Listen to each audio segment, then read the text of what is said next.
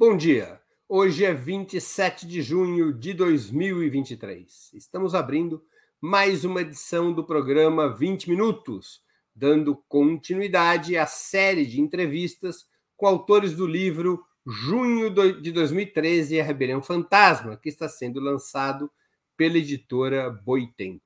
Organizado por Maria Caramés Carlotto e por mim mesmo, a obra traz um prólogo da ex-presidenta Dilma Rousseff e artigos de 10 ensaístas, com os mais diferentes pontos de vista sobre os acontecimentos daquela época. Nosso entrevistado de hoje será Jones Manuel. Nosso entrevistado é historiador formado pela Universidade Federal de Pernambuco, militante do Partido Comunista Brasileiro e educador popular. Autor e organizador de diversas obras, entre essas se destaca Revolução Africana, uma antologia do pensamento marxista, livro publicado pela Autonomia Literária. Também integra a bancada de analistas do programa Outubro, no canal de Ópera Mundi, participando sempre às quintas-feiras. Aguarde um pouquinho que já vamos começar.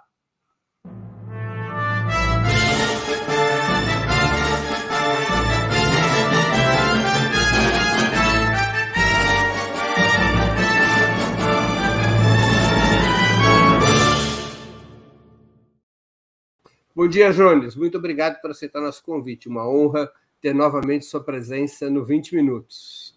Bom Já me dia, disseram que você é o convidado que mais vezes participou do 20 Minutos. Tá vendo? É, agradeço estar aqui mais uma vez, mandar um abraço para todo o público do Ópera Mundo. É sempre um prazer né, estar aqui no Ópera. Sou de casa, sou prata da casa, como a gente fala no futebol, e vamos embora para mais esse debate. Onde você estava nas jornadas de junho de 2013 e como é que esse episódio influenciou tua militância e tua forma de pensar política? Breno, em 2013 eu era um jovenzinho de 23 anos. Eu tinha entrado na universidade fazia pouco tempo, tinha entrado na universidade em agosto de 2011.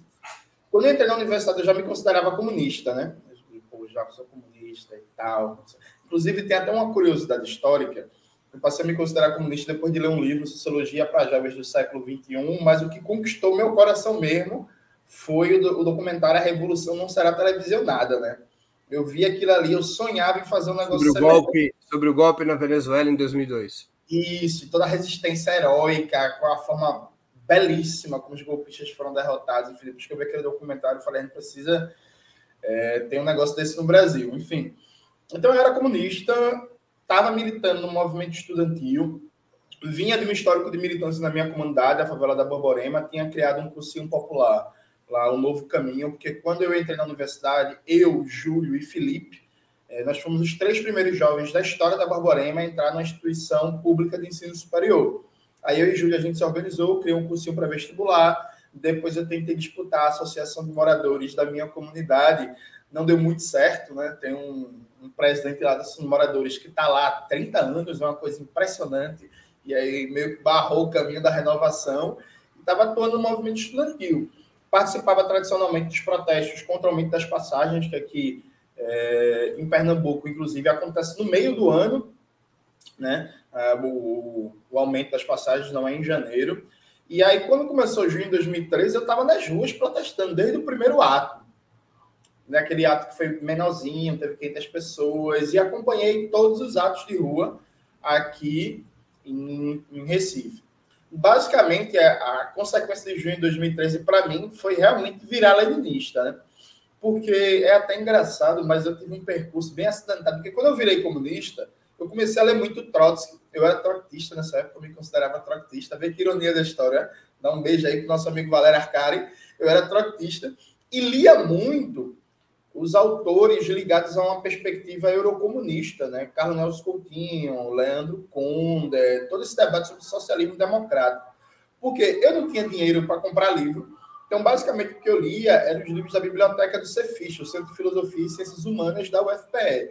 E o que mais tinha era literatura eurocomunista do Cefis, a, a doutrinação eurocomunista. Isso aí é um negócio incrível. E aí, junho de 2013, quando eu vi aquilo degringolar, aquilo dar errado, eu pensei, pô, o que falta é organização. Tem um, um, problema de déficit organizacional. E eu fui buscar uma resposta desde o ponto de vista organizativo. Foi aí que eu li pela primeira vez na vida o que fazer, de Lene. Em seguida, eu decido me organizar, tomo a decisão de me organizar na juventude do PCB, ao JC, depois de um flerte com a articulação de esquerda, né, que acabou não dando certo, e um flerte com a esquerda marxista, que nessa época era uma corrente do PT. E aí eu diria que a principal consequência de junho de 2013 foi eu aderir a uma teoria da organização leninista. Assim. Foi, ó, sem organização, sem direção consciente dos processos políticos, não tem como avançar para cúmulos é, de longo prazo da classe trabalhadora. E aí eu virei militante organizado do, da juventude do PCB. O título do teu artigo no livro, no livro Junho de 2013, a Rebelião Fantasma, é, é a guerra híbrida, o leninismo contra a idealização da conspiração, e refuta a tese daquele episódio fazer parte da família de revoluções coloridas. Por que você se contrapõe a essa tese, bastante popular em certos círculos de esquerda, de que junho de 2013 foi uma operação de guerra híbrida e se assemelharia àquelas revoluções coloridas ocorridas no leste europeu? Breno, veja, por vários motivos. Eu vou elencar três principais. Primeiro motivo, a, o conceito de guerra híbrida, como circula em média no Brasil, ele é deseducador. Porque ele parte do princípio de que a ação do imperialismo não é algo orgânico à vida política, econômica, cultural e etc. de um país de capitalismo dependente. Então ele tenta pensar o imperialismo só como uma conspiração, só como uma ação nas sombras em momentos episódicos. E é claro que existe conspiração, é claro que existe espionagem, é claro que existe sabotagem, mas veja, o imperialismo é parte orgânica das relações de produção num país de capitalismo independente. Não é como se a gente fosse só ver o imperialismo na luta de classes no Brasil, é, tentando investigar os financiamentos obscuros de movimentos de direita. Gente, o que, que é, por exemplo, a propriedade dos principais ramos da economia brasileira geradores de renda, sabe? Assim, a desnacionalização de terras no Brasil, a propriedade estrangeira é, do, no complexo do petróleo e do gás, a dependência brasileira no complexo da saúde, né, de importação de insumos, medicamentos, de máquinas, de equipamentos, por aí vai a onipresença do imperialismo na cultura brasileira. Você entra nas salas de cinema, a cada 10 salas, 9 tem filmes estrangeiros. Você liga um rádio no Brasil, o que se chama de música estrangeira é basicamente música estadunidense. É, você vai para a vida acadêmica brasileira, ela está inundada de referenciais teóricos, de autores, de problemáticas, de conceitos oriundos da academia estadunidense e europeia. Então, veja, acho que a primeira coisa, o conceito de guerra híbrida ela regride numa compreensão de que o imperialismo é parte orgânica do bloco no poder do capitalismo independente brasileiro, e eu diria mais, é a fração hegemônica. A burguesia interna é uma classe dominante frente ao conjunto da massa trabalhadora, porém dominada frente ao imperialismo. Então, sim, o imperialismo é o inimigo central. Só que o imperialismo, ele é constitutivo de todas as frentes de dominação, de exploração e de opressão do nosso povo. Ele não se manifesta só na conspiração, só na sabotagem. Né? O imperialismo, por exemplo, quando, só para dar um exemplo, quando Lula lança a carta ao povo brasileiro na primeira eleição dele, ele está fazendo um acordo com o imperialismo para manutenção de todos os contratos de privatização e tudo que foi entregue no governo FHC. Isso é uma manifestação da política do imperialismo. Sabe? Não dá para só ver imperialismo no momento do financiamento obscuro, no momento da espionagem. Esse é um ponto. O segundo ponto é que se ignora que guerra híbrida, enquanto uma tática de ação do imperialismo, por assim dizer, de é, é, potencializar as contradições internas, de forçar movimentos de massa contra um governo que se quer enfraquecer, ela só é possível numa era pós-movimento comunista que na maioria dos países do mundo não existe um ator político nacional organizado e forte que tenha capacidade da direção política para as insatisfações e os conflitos da sociedade. Então, veja, existem problemas reais no Brasil e na maioria dos países que têm interferência do imperialismo. Ou alguém vai dizer, por exemplo, que o problema do transporte não é um problema real. É, era. Antes de junho de 2013, você pega de 2002 até 2012, o custo médio da tarifa tinha subido 70% acima da inflação. sabe? Você tem uma explosão de custo da tarifa e uma piora geral nas grandes capitais da qualidade dos transportes. Então, sim, tipo, a mídia insuflou isso contra o governo, mas era um problema real, percebe? Então, se nega ver as contradições, porque toda contradição de classe pode ser instrumentalizada, inclusive, contra um governo progressista, um governo centro-esquerda. Por exemplo, hoje, hoje, o Brasil continua tendo mais de 10 milhões de desempregados e mais de 30 milhões de trabalhadores informais. O ritmo de geração de emprego formal na economia brasileira é muito baixo. Se ano que vem a mídia burguesa decidir atacar o governo Lula, dizer que o governo Lula não está respondendo à questão do desemprego, que o Brasil continua tendo milhões de desempregados, desalentados informais, e usar isso para desgastar o governo, é um discurso oportunista da mídia burguesa, não é? É. Mas não é um problema real? É um problema real, pô. Continua tendo mais 10 milhões de desempregados, mais 30 milhões de informais, mais de 4 milhões de desalentados. Então, se empobrece a leitura das contradições da sociedade, as disputas que estão em torno das múltiplas contradições. E, por último, é, é uma categoria que serve para colocar o governo no lugar de vítima. Né? E aí, vejam, você colocou aí na tela o livro Marxismo, Psicanálise e Revolução, né, que foi organizado por mim, o Aribaldo Maia e o Christian Dunker. No meu artigo nesse livro, eu debato como o lugar de vítima ela não demanda reflexão, não demanda autocrítica. O lugar de vítima demanda apenas solidariedade. Né? A vítima ela quer apenas solidariedade. Quando você colocar a junho de 2013 foi uma manipulação do imperialismo, que a gente foi vítima do imperialismo, você não precisa debater sua ação política, seus erros, seus acertos, sua tática, sua estratégia, percebe? Porque você foi vítima. Então, é uma forma covarde de se colocar num lugar de vítima, de coitado, e não fazer autocrítica nenhuma. O artigo da, da presidenta Dilma, no prólogo do livro, por exemplo, quando a Dilma diz que tem que pensar junho de 2013 como uma disputa, a Dilma está chamando uma autocrítica. E que muito bom que ela faça isso, porque, inclusive, ela teve um papel é, central na derrota de junho de 2013. Mas é isso. Pô, beleza. Porque uma ação do imperialismo não significa ser que eles vão ser vitoriosos, né, Breno?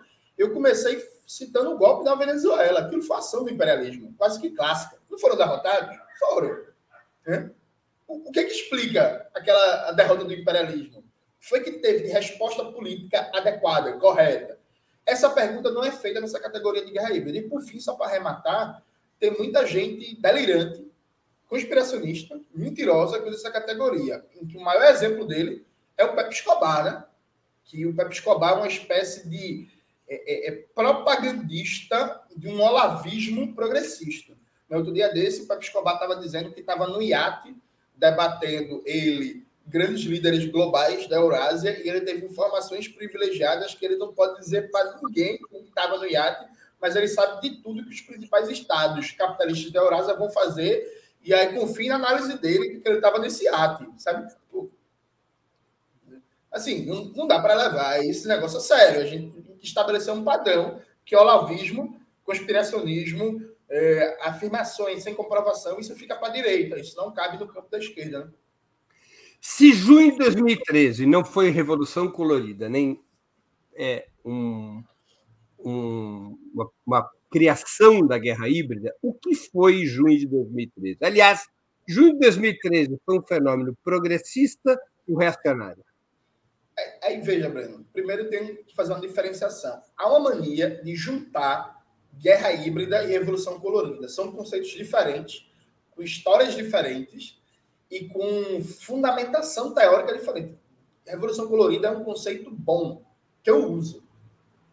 É um conceito que, por exemplo, o Domênico Lossurdo trabalha bastante no livro dele, né? É a esquerda ausente, crise, guerra, sociedade, espetáculo. É um conceito com aplicação é, testada para entender aqueles levantes do leste europeu no começo do século XXI. Então é diferente de guerra híbrida. É, há uma mania de juntar como se fossem pares conceituais. Né? O Matheus Mendes, no, no, no livro, no artigo dele no livro e nas palestras dele, ele faz isso também. Inclusive, eu critiquei ele aqui em Recife. São coisas diferentes. Acho que a gente tem que estabelecer um norte teórico aqui. Aí, veja, Breno. Se a gente fazer uma experiência, a gente pega o caderno do cárcere do Gramsci, o caderno terceiro, e a gente vê o debate de Gramsci sobre movimentos espontâneos, a gente vai ver que boa parte do que Gramsci coloca ali aconteceu em junho de 2013. Porque junho de 2013 foi uma explosão de massas, com todas as características da espontaneidade quando milhares entram na política. E que aí traz reacionarismo, traz confusão, traz senso comum, traz noções muito bizarras que circulam no cotidiano das pessoas que achar que o grande problema do Brasil é a corrupção. Então, se resolvesse a corrupção, a saúde seria linda, a educação seria linda, você ter emprego para todo mundo e tal.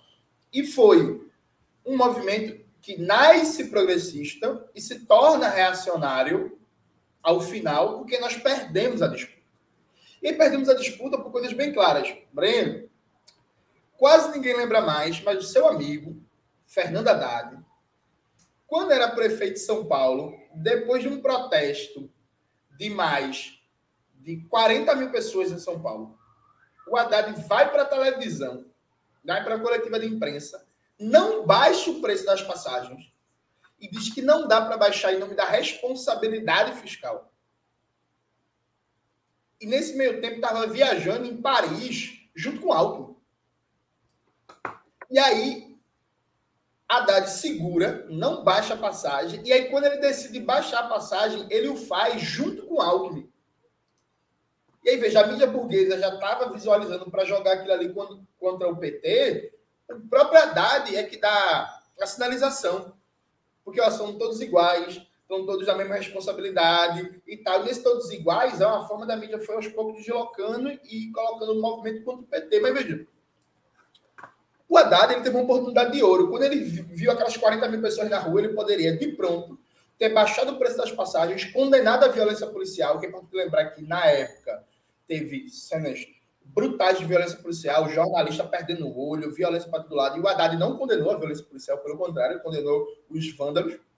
Ele poderia ter condenado a violência policial, baixado as passagens e dito: Ó, oh, agora é com Alckmin. Eu já fiz minha parte. O que, que seria? Não dá para a gente fazer história contrafactual, né? história do que poderia ter acontecido.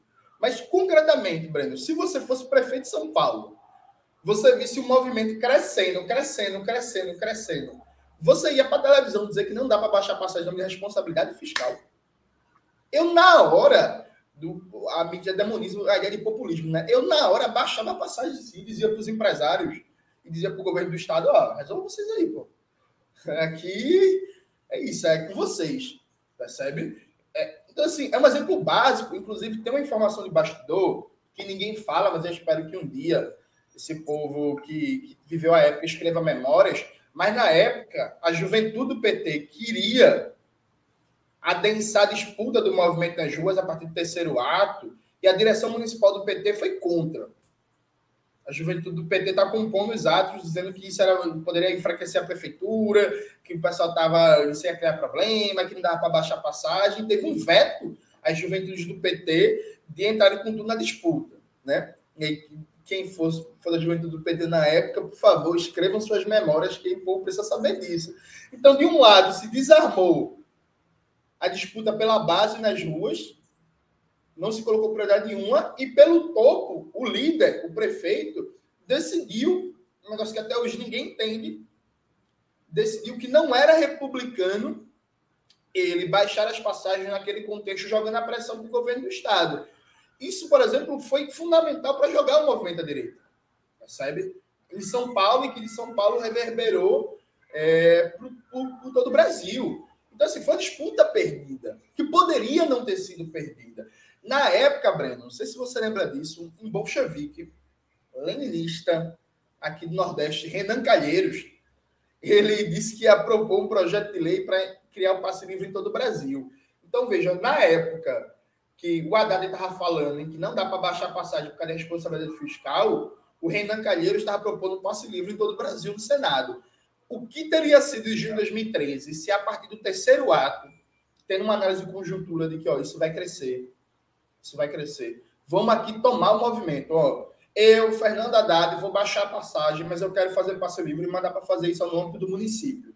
E aqui a gente vai criar uma iniciativa de um projeto de lei nacional de passe livre, mudando a, a regulamentação institucional do transporte nas regiões metropolitanas e tal, e agora está com o governo do Estado e está com o Congresso Nacional. o que, é que seria? Sabe? Isso não foi tentado. Não foi tentado objetivamente a disputa das ruas. E até hoje, para concluir a resposta, ninguém explica muito bem o que foi aquele negócio de Dilma falar de constituinte exclusiva e depois mudar de ideia. Tipo assim, que pressões foram feitas, quem foi que foi apertar a presidenta para dizer que tem que existir essa ideia. Então, por exemplo, a ideia que boa, que nem sequer conseguiu se prosperar. Poderia ter sido um elemento aglutinador ali, sabe? Então, assim, tem muita coisa que falta ser explicada de bastidores de decisão de por que o básico da disputa política não foi feita. Mas junho de 2013 foi um fenômeno reacionário ou progressista? Começou progressista, teve uma tendência de finalização conservadora, difusamente de classe média. Agora, Breno, fiz uma experiência antropológica que é muito boa, recomendo para todo mundo que está assistindo. Eu fui lá assistir as entrevistas dos pré-candidatos a presidente, dos candidatos a presidente de 2014. Ninguém falava de junho de 2013 como elemento central. Ninguém. Ninguém, ninguém. Era um detalhe, era um episódio. A narrativa de junho de 2013 como um elemento definidor de uma onda conservadora. Como o ovo da serpente. Como ovo da serpente, não é uma narrativa que ganha força nem em 2014, nem em 2015, nem em 2016. Faça essa experiência. Pegue as principais lideranças de esquerda no Brasil. E aí, como o Roda Viva meio que sintetiza muito isso, é bom acompanhar lá porque dá tudo certinho. Vocês vão ver que essa narrativa de junho de 2013 como ovo da serpente é uma narrativa de 2017 em diante e que tem uma função política muito clara, que é esconder, primeiro, que Dilma ganhou a eleição em 2014. Acho que é importante lembrar disso, gente. Dilma não caiu em 2013. Dilma ganhou a eleição. Ganhou a eleição com um discurso mais à esquerda de campanhas presidenciais do PT desde 2002. Inclusive, vale lembrar sempre, apelando com a estática guerrilheira. O pessoal fala que o Brasil é um país conservador, mas uma presidenta ganhou a reeleição ostentando seu passado guerrilheiro como um principal ativo simbólico. Era Dilma, coração valente, de uma jovem, Dilma da guerrilha, né? Na resistência à ditadura. Aquela ganhou... foto célebre do julgamento da Dilma na Auditoria Militar de São Paulo. Exatamente. Vamos, vamos refletir, gente. Até vou pedir para a produção localizar essa foto.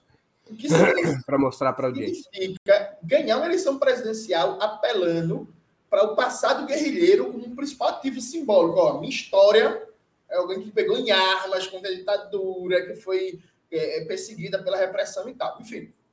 E aí, ganha eleição prometendo regulação da mídia. Lembra disso, Breno? Regulação econômica da mídia, dizendo que nem ia tirar direitos, né, que a vaca tussa, que agora era um novo ciclo de direitos, dizendo que ia criminalizar a homofobia, dizendo que ia fazer reforma política.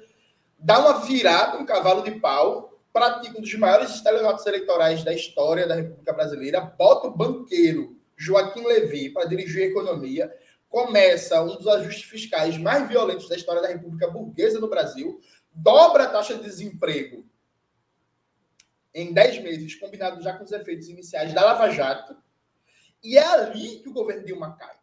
Não foi em junho de 2013, porque, gente, dado histórico muito importante. Em dezembro de 2014, a presidenta Dilma tinha o mesmo nível de popularidade que Lula tem hoje, basicamente.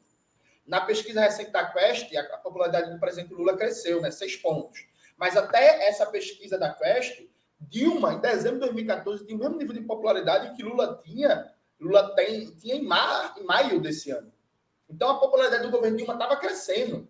O que derrubou o governo Dilma foi o ajuste fiscal, 2015. E aí, Breno, para concluir, a narrativa de que junho é o ovo da serpente, ela serve para esconder 2015. 2015 é o ano que nunca existiu. É o ano que ninguém debate. É o ano que ninguém quer lembrar.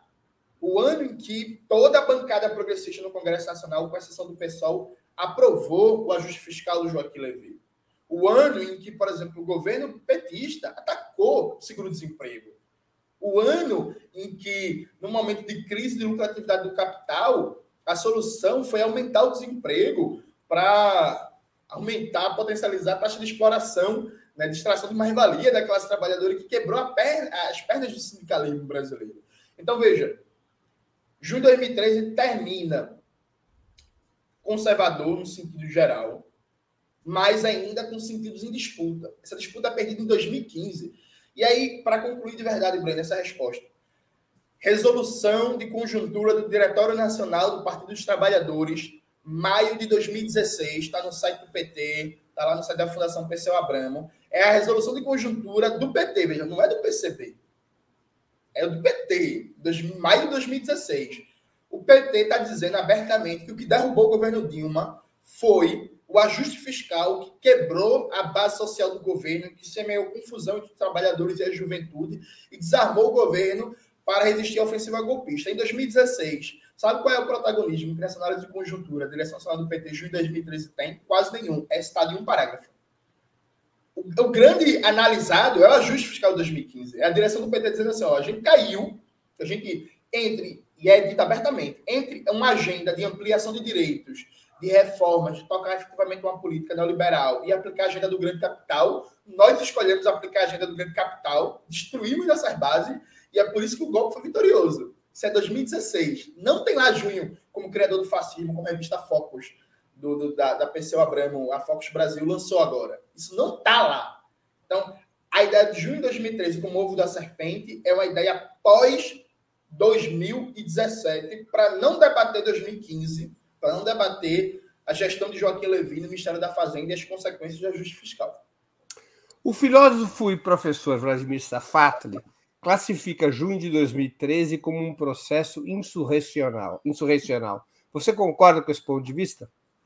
Não. Agora, quero dar uma qualificada. Veja, os marxistas têm um, uma distinção clássica entre condições objetivas e subjetivas. Né? É, do ponto de vista de condições objetivas, eu acho que desde 2013 até agora vigentes, existem condições objetivas para ganhar força um programa antissistêmico de reformas radicais com potencialidade revolucionária é, que está dado e que não foi aproveitado. Veja, me parece claro que existe uma crise de legitimidade insanável da nova república, que existe um descrédito gigantesco do sistema político, dos partidos da República Burguesa, das lideranças, que existe uma insatisfação latente, uma vontade de mudar tudo que está aí, né, pegando um bordão do Bolsonaro, e que junho de 2013 meio que inaugura isso. Então, de novo, citando a presidenta Dilma, Dilma corretamente fala no prólogo do livro que o sentimento antissistêmico continua circulando. E é verdade. A operação genial de juntar Lula e Alckmin para pegar os dois grandes polos da nova república e colocar dentro de um mesmo governo, na tentativa de reconstruir a nova república, veja, isso é um remendo, viu, gente? Isso é um remendo. A nova república brasileira está moribunda, ela está desabando, ela vai morrer mais cedo ou mais tarde. A questão é saber quando, fora algo, me saudade desse tempo, a questão é saber quando isso vai acontecer. Uma nova república vai morrer. Então, veja, se você imaginar que junho de 2013 inaugura esse momento de descrédito, de deslegitimidade radical do sistema político burguês, isso tem um potencial para ser aproveitado por um programa antissistêmico radical de esquerda, eu concordo até com o sentido da fala do Safado. Então, assim, tem um potencial. Não foi junho de 2013, mas aquele potencial surgiu. Esse potencial está aí até hoje. Ele não foi aproveitado. E aí, Breno, o negócio é muito louco, né? Porque quanto mais descrédito tem a República Burguesa, mais legalista fica a maioria das esquerdas. Quanto mais déficit de legitimidade tem um sistema político, mais se chama de esquerda no Brasil é, vem com esse discurso de defender as instituições. Às vezes eu me sinto, inclusive, sozinho, né, solitário, porque parece que é só eu que agora chamo o pessoal da STF de canalha, né? Inimigos do povo, porque são isso que eles são, né? Estão atacando agora o piso da enfermagem, mais de 2 milhões de trabalhadores deram a decisão ontem, legitimando um cálculo ilegal de, de, de que corta pela metade a apostadoria é, é, por mortes de dependentes e por aí vai. Toda semana o STF ataca o direito trabalhista, é uma coisa impressionante. E aquele Barroso em particular, aquilo é um liberalzinho darwinista de pior qualidade. O Barroso for processar aí, me processa, me processa para muito não. Mas é um darwinistazinho de pior qualidade. Então, veja, esse sentimento ele tá aí. Tem a, a, até um negócio, né? Janela de Overton, Everton, que fala do, dos campos políticos, veja, há uma tendência, há uma tendência difusa de buscar uma radicalidade, ainda que no, no, no padrão de despolitização brasileira, essa radicalidade seja mais no campo do simbólico e do aparente do que de conteúdo real. Mas há uma tendência ainda circulando de busca de radicalidade, uma tendência de um sentimento sistêmico, há uma, uma tendência de querer alguém que se confronte diretamente com o sistema político. E a gente poderia aproveitar isso e não está. Junho de 2013 seria sintoma do anacronismo, do eventual anacronismo de formas tradicionais de organização política, como partidos e sindicatos, em uma sociedade na qual supostamente as classes sociais estariam sendo substituídas por multidões fragmentadas? Não. E aí, veja, eu acho que tem um negócio aqui, Breno. É, comunista adora dizer que temos que fazer autocrítica, né? E a gente tem mesmo de fazer muita autocrítica. Só que os outros também precisam fazer autocrítica. Veja, faz mais de 30 anos que não é. Opa. Voltou? Voltou. Faz mais de 30 anos que não é a forma partido-leninista que dirige a esquerda brasileira né? Há mais de 30 anos que tem essa apologia dos movimentos sociais, da horizontalidade, é, intermudismo, Fórum Social Mundial, etc, etc, etc, etc. Né? O povo gosta muito daquele John Hawley, mudar o mundo sem então, Hoje em dia ninguém lembra mais, né? Porque, inclusive, ah, eu abro um parênteses, essas modas teóricas parecem hit de carnaval, né? Faz muito sucesso, depois some, ninguém lembra mais. Mas, enfim, já teve né, Sociedade em Rede, mudar o mundo sem tomar é, o poder, Boa Ventura de Souza Santos, esse negócio, esse negócio todinho, né? E veja, isso foi tudo superado no próprio processo histórico de luta. E o salto é muito baixo, viu, gente? Com todo respeito aí a quem, por exemplo, gostava muito do Fórum Social Mundial, construiu e tal, mas assim, quanto saldo de politização, saldo organizativo, sabe? Tem um debate aqui para a gente fazer. Então, as tentativas de apresentar novas formas organizativas, elas foram derrotadas e vale dizer, Breno, não tem uma revolução socialista no mundo há mais de 30 anos. E, não, e os processos mais radicais que a gente viu nas últimas décadas foram muito mais apelando a formas tradicionais e clássicas das, do patrimônio histórico das esquerdas latino-americanas, como a Revolução Bolivariana na Venezuela e na Bolívia, do que qualquer uma dessas novidades, né?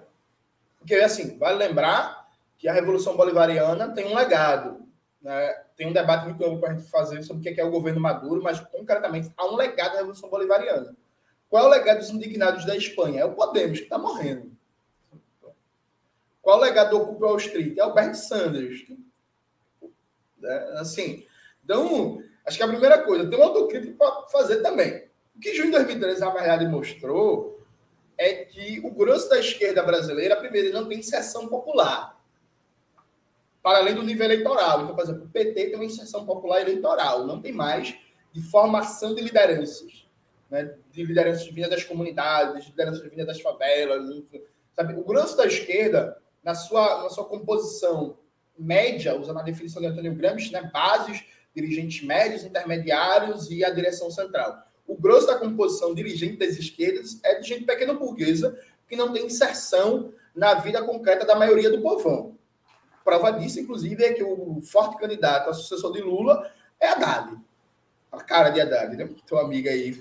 Você, sabe? É isso.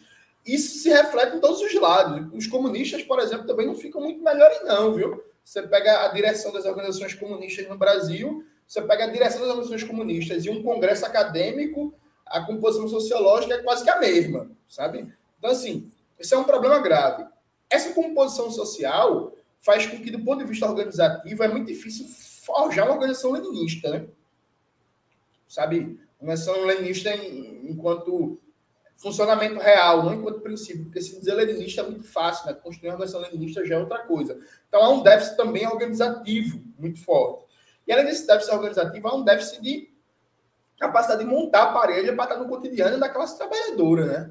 É, objetivo e concretamente, eu estou me mudando, Breno, para um bairro aqui de Recife, um bairro periférico, um dos maiores. Não existe trabalho sistemático de nenhuma força de esquerda nesse bairro. Que bairro que é? Eu não vou falar o nome porque eu estou tentando manter em segredo o meu endereço. Né? No futuro vai ser dito. Mas é um bairro de mais de 40 mil trabalhadores, trabalhadores, central de Recife, periférico, trabalhador em massa que vem para o centro da cidade, né, servir de força de trabalho no comércio, nos serviços, e você faz um mapeamento político do bairro, você tem gente, filiados, né? Filiado do PT, morando, filiado do PSOL, agora vai ter um cara do PCB. Então, mas não existe trabalho político sistemático de nenhuma força de esquerda. O que é assustador, né? E aí você pega a memória, a Mirella, minha noiva, ela conversando com o senhor, encontrando que conversou com o senhorzinho que foi fundador do PT no bairro, que o PT tinha um núcleo e que era um pau. Ele contando, né, para ela, entre os petistas e os brisolistas. Disputa palmo a palmo para ver quem dava a direção política no bairro. Veja, isso acabou, né?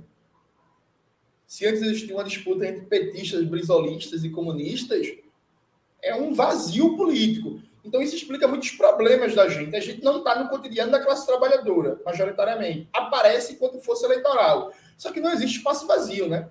Tem outras forças políticas que estão no cotidiano da classe trabalhadora, como as igrejas neopentecostais. E aqui, inclusive, eu deixo uma pista.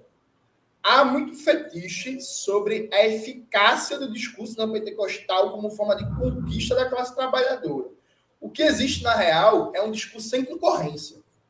Então, se tenta justificar, não, porque a eficácia da teologia da prosperidade, porque eles são muito bons, porque tem pastores que estudam psicologia, porque as técnicas de convencimento. Não, beleza, tudo isso são elementos. Mas o que existe, na real, é uma eficácia de um discurso sem concorrência. Não existe concorrência. Então, quando você disputa sozinho, pô, disputar sozinho é muito fácil ganhar, né? É, você já afirmou numa resposta anterior que você, que você não vê junho de 2013 como a pia batismal, como ensaio geral, como ovo da serpente do bolsonarismo. Mas você crê que é nulo o vínculo entre junho de 2013 e a emergência de uma extrema-direita de massas? Ou, de alguma maneira, em junho de 2013, a extrema-direita, digamos assim, testou seus músculos? Veja, Aí eu vou de novo citar a análise do glorioso Partido dos Trabalhadores. Segundo essa resolução de conjuntura de maio de 2016 do PT, a direita tenta retomar as ruas e voltar a ser uma direita de massas em junho e em 2014, mas ela consolida isso em 2015.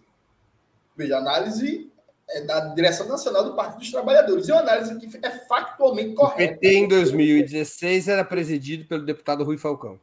Exatamente. É uma análise, Breno, que é factualmente correta, porque, gente, vamos puxar pela memória. Em 2014, em 2013, a direita conseguia colocar com regularidade 30, 40, 50 mil pessoas na Paulista? Não, gente. Vamos lá. Isso não acontecia. Podem, podem abrir o Google, podem pesquisar. A, a ideia da direita conseguir colocar com regularidade gente nas ruas, e gente é gente mesmo, é assim, é acima de 20 mil, de 30 mil pessoas, né? Isso é algo que se consolida em 2015.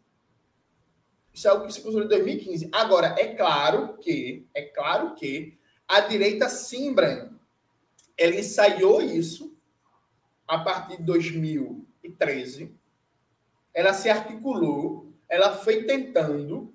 Só que, e aí é algo muito parecido, inclusive, com a esquerda. Sabe quando você vai tentando acumular força, aí você chama um ato, aí dá menos gente, aí chama outro, aí faz um trabalho, aí faz uma divulgação, faz a agitação da bandeira, aí vai para uma ação aqui, aí faz uma ação de impacto midiático, uma ação de propaganda, aí faz outra, aí tenta de novo. Foi isso que a direita fez, foi quase que um percurso clássico do que é os movimentos sociais de esquerda, né? O que, é que a gente faz? Mas veja, o ponto de virada, assim, dizer, a direita retomou as ruas. A direita agora é uma direita com presença nas ruas. Não é 2013. Isso é factualmente falso. O que dá para a gente debater é se o ponto de virada é 2014, 2015. Eu já, uma amiga minha, por exemplo, já argumentou comigo que nos atos é, no imediato pós-eleição de Dilma e os próprios comícios eleitorais, aqueles comícios eleitorais de Aécio, já podem ser lidos como atos de massa da direita. Eu concordo, mas o que eu ponderei com ela, Breno, é que um comício eleitoral tem todo um aparelho bilionário, milionário, sendo gerido ali na campanha, todo um conjunto de estruturas que você pensar a quantidade de pessoas na rua no contexto eleitoral não é o mesmo que pensar em atos, em confrontos fora do contexto eleitoral, sabe? Há toda uma facilidade, há todo um conjunto de dinheiro, de interesses, de aparelhos que facilitam a circulação de pessoas. Então, eu diria que o processo eleitoral de 2014 para a direita foi um momento de acúmulo de forças. Né? Só que esse acúmulo de forças se concretiza em 2015. E aí eu né, concordo plenamente com a análise da direção nacional do PT em 2016. Reforça aí, gente, para vocês lerem esse documento. Leiam, por favor, que é muito melhor que a análise do PT atual, viu? O PT atual tá, tá complicado. É, qual, qual na sua qual é a sua opinião sobre a avaliação que faz a ex-presidente Dilma Rousseff sobre as manifestações de junho de 2013, por ela consideradas um movimento em disputa e que poderia ter sido um instrumento para alterar a correlação institucional de forças? Eu acho massa, velho. Dilma uma pessoa, veja, eu não conheço profundamente pessoalmente a Dilma, né? Mas conheço muita gente que tem contato com ela e tal. Todo mundo fala que a Dilma ela, ao mesmo tempo que é uma pessoa de posições muito firmes, muito é, é, decididas e tal, é, ela tem uma capacidade de ouvir e uma, uma série de estudar muito grande. Né? Acho que todo mundo que eu já conversei, que conhece bem a Dilma, fala, sempre destaca o quanto a Dilma é estudiosa, o quanto a Dilma é estudiosa, o quanto a Dilma está sempre lendo, estudando, se atualizando e tal. E aí, veja, a Dilma, ela, aquilo ali é objetivamente uma autocrítica, né?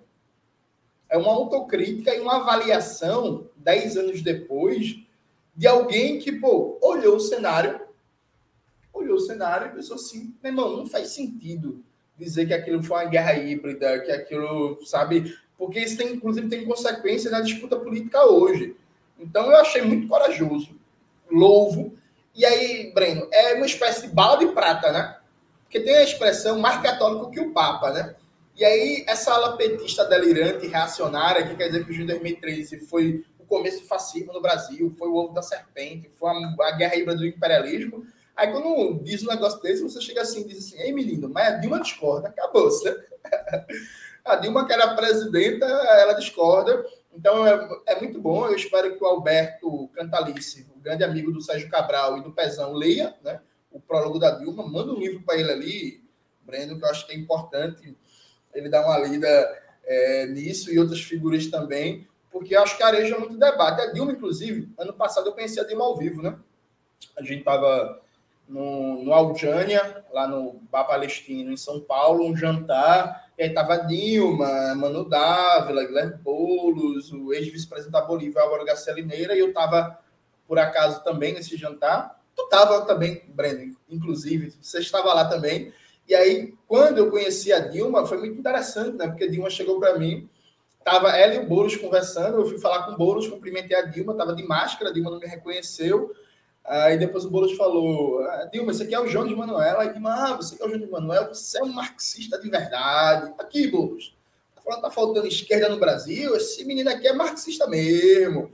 Ele falou que elogiou meu canal, disse que acompanha, disse que gosta. E veja, se de uma campanha, ela sabe o quanto eu critico o governo dela. Né? Eu sou uma testemunha da memória de 2015, né? Eu não vou deixar ninguém nunca esquecer o que foi a justiça fiscal de 2015, né? Mas isso não impede, por exemplo, de ela acompanhar, gostar, elogiar. E a gente ficou lá debatendo sobre a China e o Partido Comunista Chinês, de uma encantada com o Partido Comunista Chinês. E aí, de uma pessoa, de uma mente muito arejada, né? ela consegue acompanhar quem critica o governo dela, ela consegue ver várias visões e tal. Então, louvo, mando um abraço, inclusive, para a presidenta Dilma. Desejo uma ótima gestão no Banco dos BRICS. Fora isso, Dilma é muito simpática, né? É uma pessoa maravilhosa. Agora, É, você já citou isso numa resposta anterior, mas eu queria voltar ao tema. No prólogo que a Dilma escreveu para o livro, ela ressalta a tentativa dela de, ao propor a convocação, um plebiscito para convocar uma Assembleia Constituinte, a tentativa, digamos, de fazer com que aquelas manifestações de junho de 2013 ajudassem a mudar a desfavorável correlação institucional de forças que a esquerda tinha e continua tendo no Estado uh, brasileiro. Qual é a tua opinião sobre este momento em que ela responde com a convocação da Constituinte e praticamente fala sozinha? Ela é, ela é, é esfaqueada pelo seu vice. É o primeiro momento em que o Temer abertamente confronta o governo, porque é ele que dá uma entrevista no dia seguinte à proposta para dizer Constituinte não mas ela também fica abandonada, ou seja, ela não recebe o apoio nem da bancada do PT, nem dos movimentos populares, ou seja, ela fala e se isola. Né? Nem, nem de Lula, né, Breno? nem de Lula. Nem de Lula. Ó, oh, eu acho o seguinte, veja. É, eu citei, tirando onda, chamando de bolchevique, radical, o Renan Calheiros, evidentemente isso foi ironia, mas veja, o Renan foi quem teve a percepção é, e é engraçado, né? Esses, esses oligarcas brasileiros eles têm um sentido de sobrevivência interessante, né? Cauê, meu amigo aqui de Pernambuco, ele brinca que se tiver a revolução é capaz de o Renan Calheiros conseguir virar ministro, tanto sentido de sobrevivência que ele consegue ter. Veja, a proposta da Dilma foi boa. Só que aí, é isso, né? Como, como tem um, enfim, uma característica da Dilma, faltou um background de articulação política então, e é isso. Veja, tem informação de bastidor que a gente não sabe ainda. Então, por exemplo, a Dilma falou com quem? Dilma pegou o telefone, ligou para o João Pedro Estrela e falou: Ó, oh, MST, a gente vai trabalhar isso. Ligou para a CUT e falou: oh, acho que era o Wagner Freitas na época, o presidente da CUT, né? Ligou para o Wagner Freitas: olha, a gente vou lançar essa proposta, reforça aí.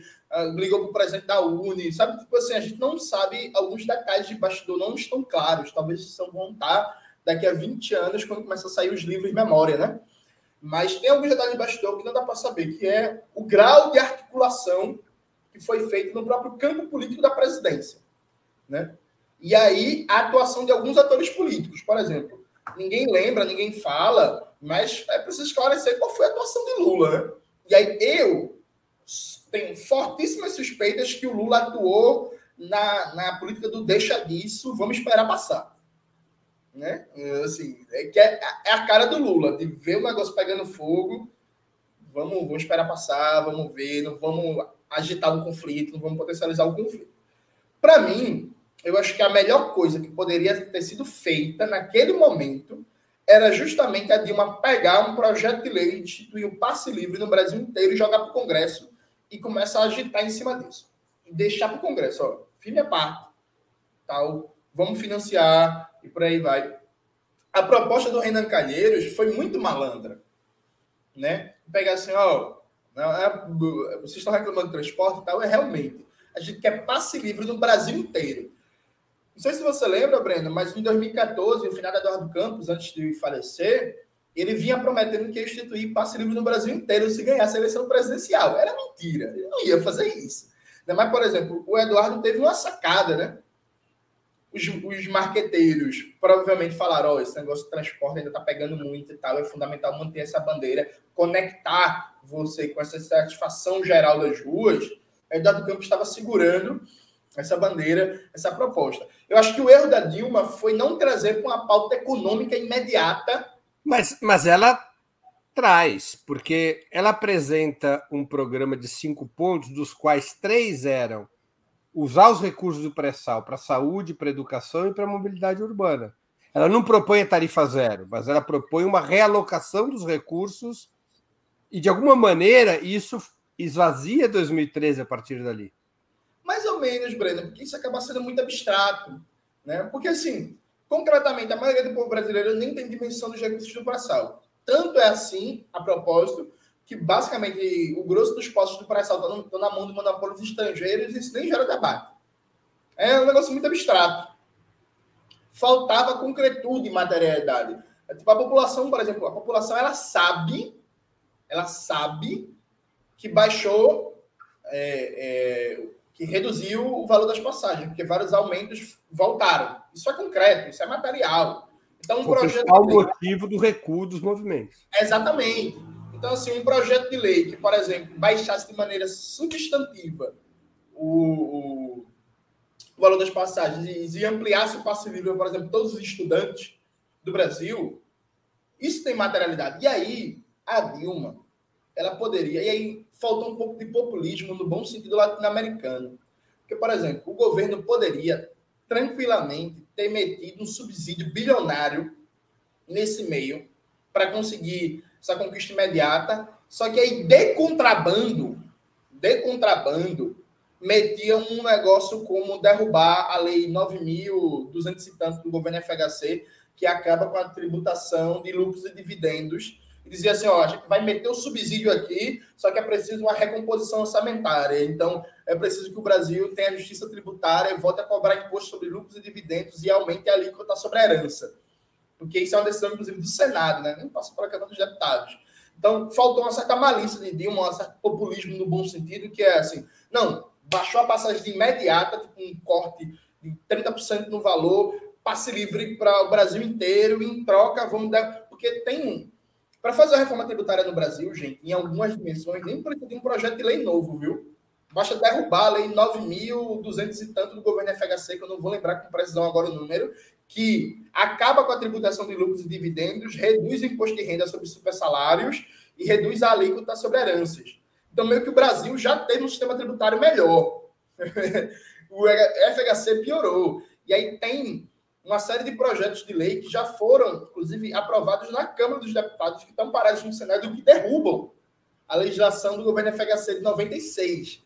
Então, assim, a Dilma poderia, por exemplo, fazer um negócio desse andar no Senado. Articular ali, ó, não, é isso mesmo, vamos passe livre, baixar passagem.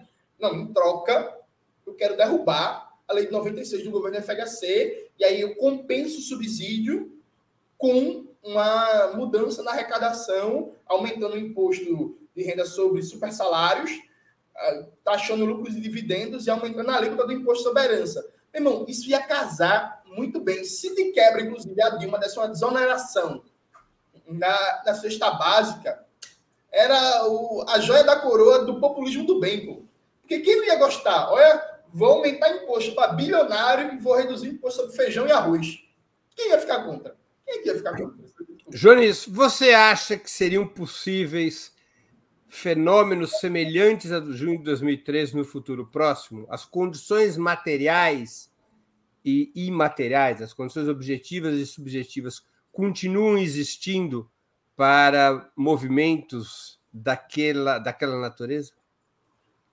Veja, Breno, eu acho que tem uma armadilha sendo plantada na conjuntura brasileira. Primeiro, assim, 2023 vai ser o ano do marasmo, né? Desde uma perspectiva de movimentos populares, porque está todo mundo aliviado porque Bolsonaro foi derrotado. Ao ponto, inclusive, que o, o ministro Fernando Haddad está passando um programa de PPPs, que é um programa de parceria público-privada na saúde, educação, assistência social, meio ambiente, mais violento que o de Paulo Guedes e ninguém liga.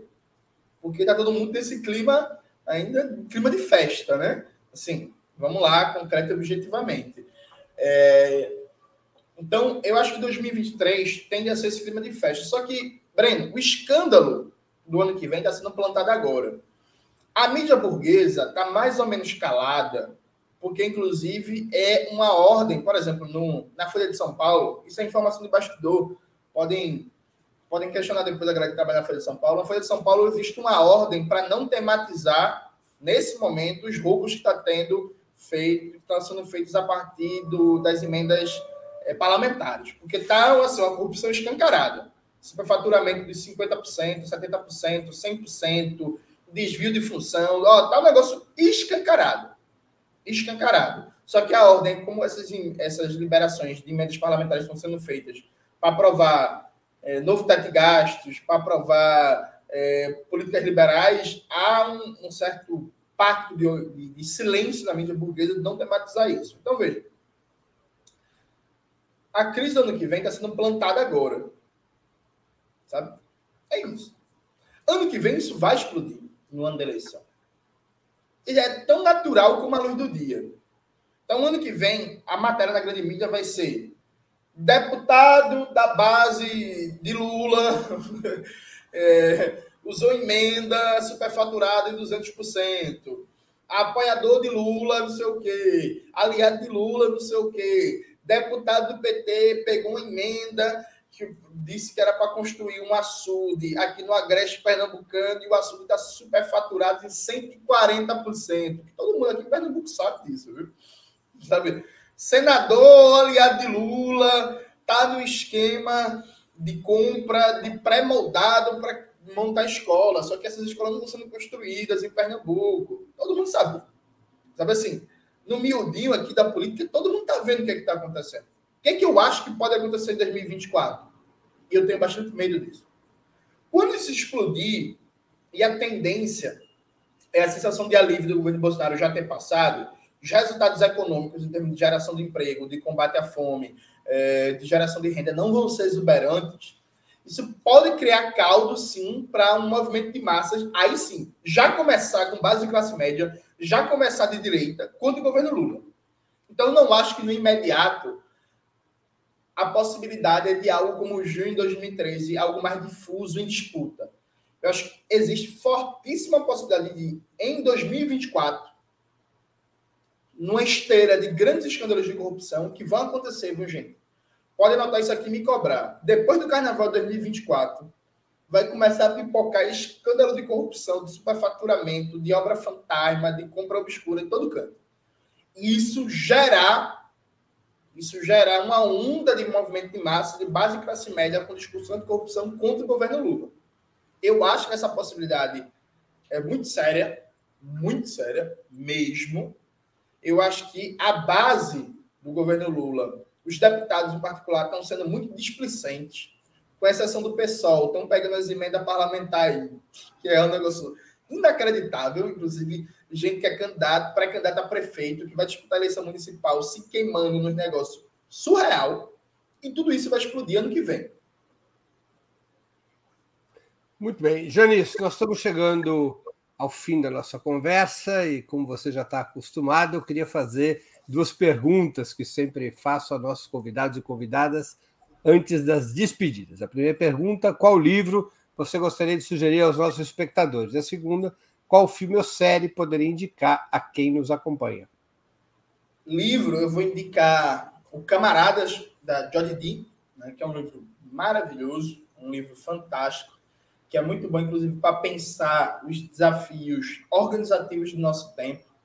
É... E aí, eu vou tomar a liberdade, eu não falei para a produção do programa, né? Mas junto com o camarada da Jordi Dean, leiam Realismo Capitalista do Mark Fisher. Acho que são dois livros que se completam e que ajudam muito a pensar o desafio político do nosso tempo. Que, o livro, qual o livro do Mark Fisher? Eu não entendi. Realismo Capitalista, do Mark Fisher. Realismo Capitalista do Mark Fisher. Publicado pela Autonomia Literária. Série, eu assisti recentemente Andor, que é a melhor série lançada no século XXI Aí Breno vai discordar, porque provavelmente. Não, eu não assisti Andor. É, é um episódio do, do Guerra do Jornal das Estrelas? Da Guerra não, das Estrelas? É, é a partir de um. É a história de um personagem de um spin-off do universo Star Wars, né? Aquele filme Rogue One.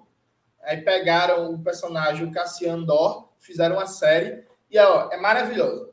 Nunca antes na história do mundo foi tão bem tematizado uma revolução pela indústria cultural hollywoodiana. É um negócio assustador, assim. Nem parece que é, é gringo. Né? Andor que... chama. Tá em que plataforma? Tá no Disney é, Play, mas tá em pirata em todo canto, né? Vocês acham aí streamer, esse negócio todinho aí, assim. Enfim, vale muito a pena. É fantástico, é maravilhoso, é incrível. E, Breno, eu fiz a experiência de reassistir o V de Vingança, né? Que foi um filme que marcou muito a geração que foi para junho de 2013, porque a máscara do, do, do, do personagem Vi, que é do Guy Franklin, esqueci o, o nome do, da figura do parlamento, da figura britânica, é, era uma febre, né? Todo mundo usava essa máscara na época, todo mundo queria e tal. O Anonymous, né? É, Eu, eu continuo não sabendo pronunciar esse nome em inglês, Helena. Eu não, não, não sei, sei, sei, falar gringo, não. Mas é isso. Enfim, a máscara do V de Vingança é, circulava muito. E o, o, o, discurso do filme, a ideia de uma multidão contra o sistema, a ideia de que ideias são uma prova de bala, que basta o povo ir para as ruas, que a coisa vai mudar. O ethos do filme é muito presente em junho de 2013, né? Inclusive, tem uma foto. Curiosidade histórica, Breno. Essa foto foi repetida num acampamento do PSOL em 2014 com o rosto de Luciana Genro. A juventude do mês dos Juntos tem várias fotos, várias máscaras com o rosto da Luciana Genro imitando essa foto. Muito bom. Enfim. É, é... é a, é a história. O V de Vingança é a história do, do Guy Folds. Não, não, é usa a máscara do, do Guy Fawkes, é, e aí é uma pegada meio que um, uma realidade distópica, e aí um regime totalitário em 2020 na Inglaterra, e aí é meio que a luta de, do Vi, né, que é meio que um revolucionário profissional, e a Natalie Portman para derrubar o regime fascista. E que na prática, no final do filme, consegue ser derrubado, tá ligado? Então Pô, é muito essa ideia. Você, dá, você, você entrega o spoiler, faz spoiler assim? Ô, Breno, esse negócio de spoiler é coisa de jovem. Você para com isso, esse negócio de spoiler. Você não, não, não mete essa, não. E aí, veja, é, a ideia de o que é a ação política do filme é muito presente na juventude nesse momento é, de 2002, 2003, 2004, 2005. Muito presente mesmo. Acho que para entender de 2003 é importante rever V de Vingança e digo mais, rever Jogos Vorazes. Eu acho que são dois, duas obras da indústria cultural que são definidoras do espírito do tempo de muita juventude naquela época. É V de Vingança e Jovens Vorazes. Jogos Vorazes. A galera viu esses dois filmes, ou no caso Jogos Vorazes, leu o livro, achou que sabia fazer uma revolução e foi para as ruas. Jones, eu queria agradecer muito pelo seu tempo e por essa conversa, como sempre, tão interessante. Muito obrigado por ter aceito o nosso convite. Eu que agradeço, Breno. É sempre um prazer. Mandar um abraço para todo mundo do Ópera que está acompanhando a gente e até quinta-feira, né? Quinta-feira eu estou aqui. Novo. Todas as quintas às sete da noite. Muito que bem. Abração, Jones. Também agradeço a todos e todas que assistiram a esse programa, em especial aqueles e aquelas que puderam fazer contribuições financeiras ao nosso site e ao canal de Ópera Mundi no YouTube. Sem vocês, nosso trabalho não seria possível e não faria sentido. Um grande abraço a todos e a todas.